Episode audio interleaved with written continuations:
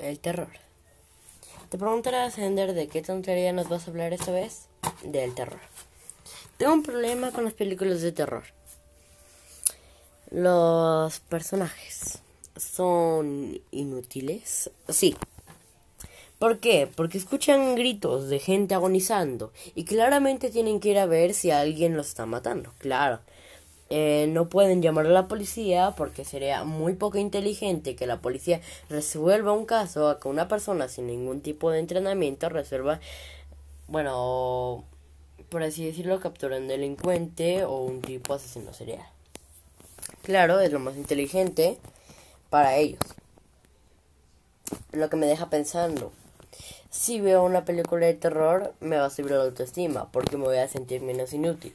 Sí por lo que recomiendo ver películas de terror de vez en cuando para que te suba la autoestima. Y no te sientas tan inútil, pero lo vas a seguir siendo, no te preocupes. Y otro problema, videojuegos de terror. Porque tienen la necesidad la mayoría de ser juegos tipo de, ok, está encerrado en una casa, hay un asesino, encuentra cosas, eh, hay una puerta principal y otras 20 maneras de escapar, hay un easter egg que tienes que descubrir, um, la, esta, este tipo te mató, tienes 5 días, mm, hay un modo de entrenamiento, ay no, mira, esa cosa, eh, la cosa del asesino tiene mascotas Ay, no, te van a matar las mascotas. Nunca, nunca te matan. Mayormente nunca te matan. Así esto y luego lo otro, luego esto y luego lo otro, abre la puerta, escapa, te vuelven a encerrar, taca taca y así. Así hasta que te mueras de vejez. En pocas palabras, repetitivo y eh, no original. Pero hay algunos juegos como Arctic 99 creo que se llama así, Arctic 99, fue el mejor juego de survival horror. No trata de lo mismo que los otros, es original y el monstruo es el Demogorgon. Por cierto, es by Dayland. Sí, también es un buen juego. Un poco parecido a los otros, Secret Neighbor, ¿qué más?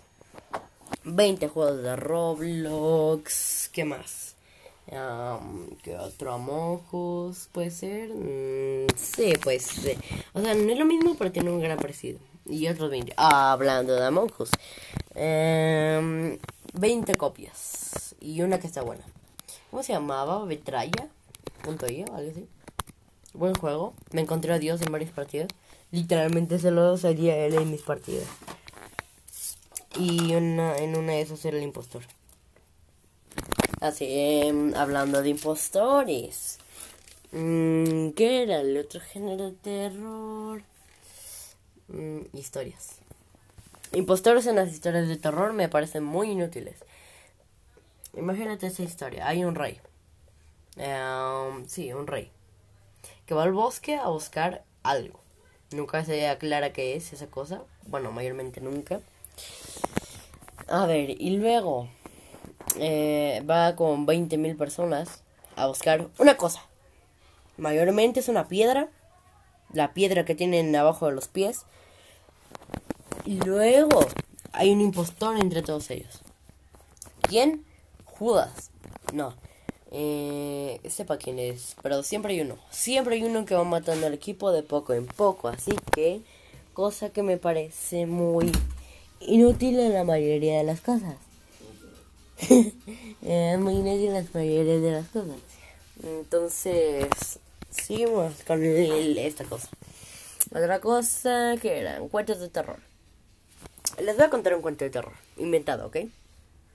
Ok, eh, dale, un cuento de terror, me voy, voy a ir improvisando. Hace una vez había un ratón, se llamaba el ratón Pérez. Y un día va caminando por queso y de repente se encontró con un gato.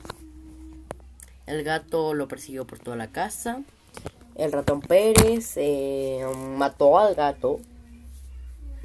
Ah, no, en las cuentas de ahora ya no hay muertes. Entonces, olvídenlo, noqueó al gato. Y luego. Mm, ¿Qué más era? Así. Ah, y luego. Eh, de repente apareció el fantasma de gato aterrorizando al ratón. Esas son las historias de terror de ahora. No como las de antes, como tipo la leyenda de la llorona, el chupacabras y todo eso. No, no, no, no, no. Ahora, eh, ahora el terror en los cuentos va a ser un fantasma, listo, ahí está, todo el terror del mundo, pero un fantasma así, un fantasma que no hace nada, literalmente no tiene ningún tipo de sentido, solo es un gato muerto que va persiguiendo al ratón, y ya, es el fantasma, no puede afectar a los humanos, solo al ratón, y ya. Fantasma, miedo, eh, niños llorando, niños traumatizados por toda la vida, ahí está. Por favor chicos, eh, menores de 20 años no vean esta historia, los va a traumatizar. Lo sé, lo sé, muy tarde para decirlo. Y esos son todos mis problemas con las películas de terror. No olvídenlo, no. Todavía tengo algo. En lo real. Hace poco, creo que en el anterior podcast y en el anterior del anterior, hablemos dos cosas de terror. Um, sí, una experiencia que yo tuve en Discord y otra que tuvo mi papá. Ahora